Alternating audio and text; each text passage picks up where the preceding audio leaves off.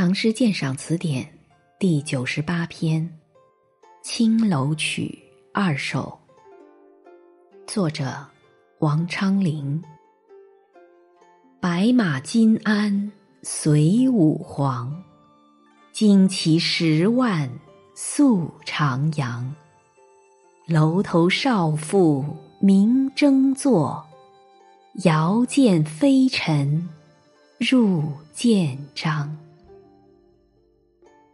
迟到杨花满玉钩，红妆漫晚上青楼。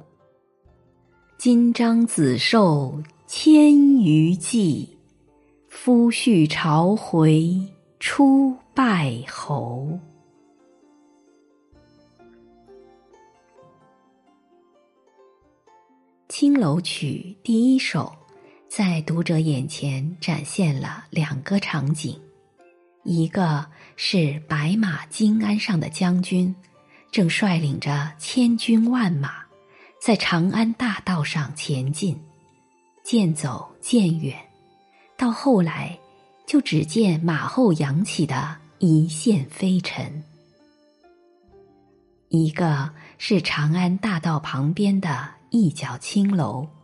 楼上的少妇正在弹筝，那优美的筝声并没有因楼外的热烈场景而中断，好像这一切早就在他意料之中似的。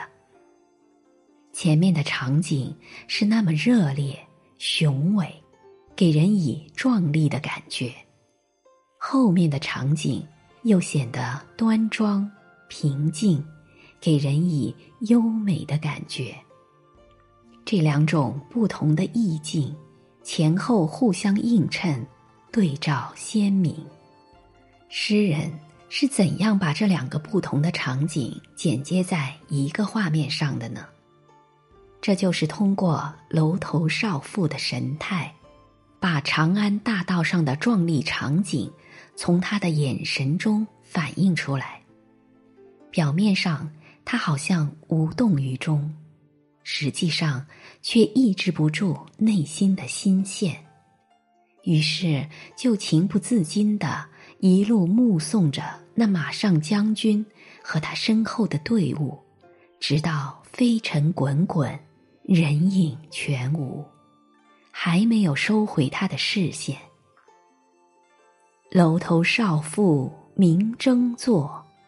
遥见飞尘入剑章，我们仿佛还听到他从筝弦上流出的愉快的乐声。这少妇跟马上将军有什么关系？为什么如此关注他的行动呢？这可从《青楼曲》的第二首中找到答案。原来。那马上的将军是他的夫婿，他正立功回来，封侯拜爵，连他部队里许多骑将都受到封赏。春风得意马蹄疾，他们经过迟到回来时，把满路杨花都吹散到玉沟里去了。把这两首诗合起来看。前一首描绘的当是一支皇家大军凯旋的场景。由于这次胜利的不平常，连皇帝都亲自出营了。作为将领的妻子，他内心的激动可想而知。诗人未用一句话直接书写他内心的激动，只是写他从楼头看到的热烈场景。读者。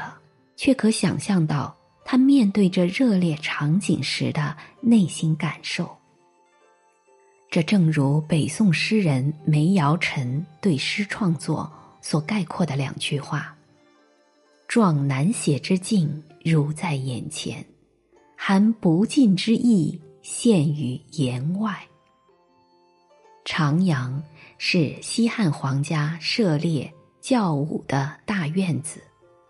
建章宫是汉武帝建造的，都在西汉都城长安的近郊。